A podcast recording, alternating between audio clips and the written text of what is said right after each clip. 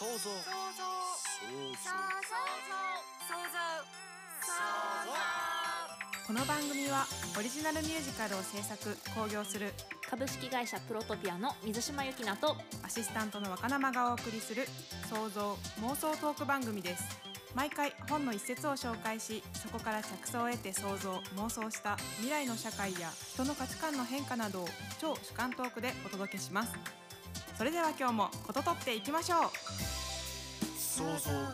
ことといレディ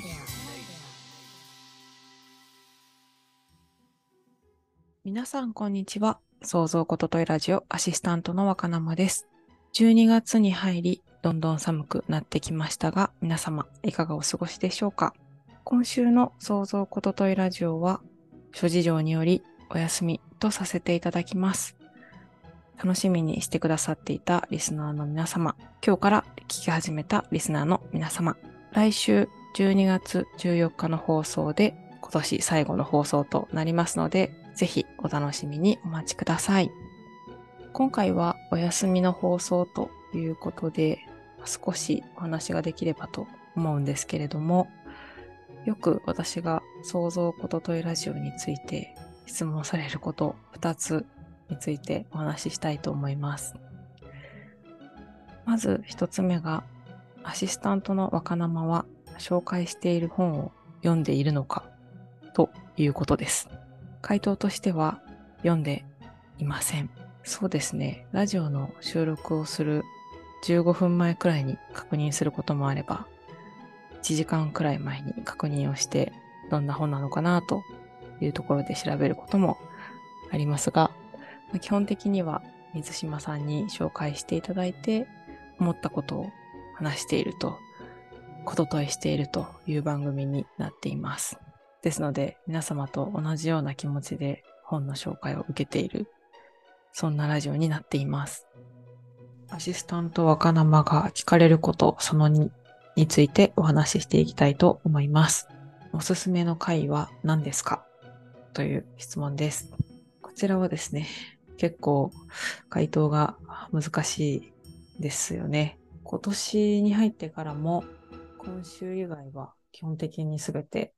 放送回をお届けしてきているので、かなり多くのですね、本をご紹介してきたことになっているんですけれども、一般的におすすめみたいな回を見つけるのが なかなか難しいなと思います。その中でもですね、私が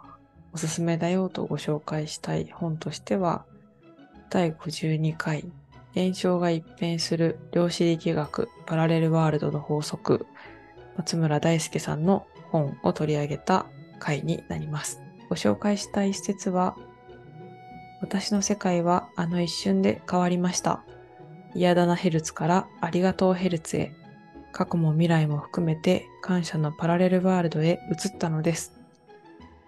という文章を取り上げました。そうですね。おすすめな理由としては、少し、うん、不思議な世界というか、スピリチュアルなお話かもしれないんですけれども、自分が発する何かみたいなところを思い返したり、自分がそういう生きる環境を自分の心持ちであったり行動で変えることができるんだなって思ったことが結構面白かったんですよね。あとその環境とか世界っていうところじゃなくても仕事モード、遊びモードみたいなものがなんとなく理解できた気がして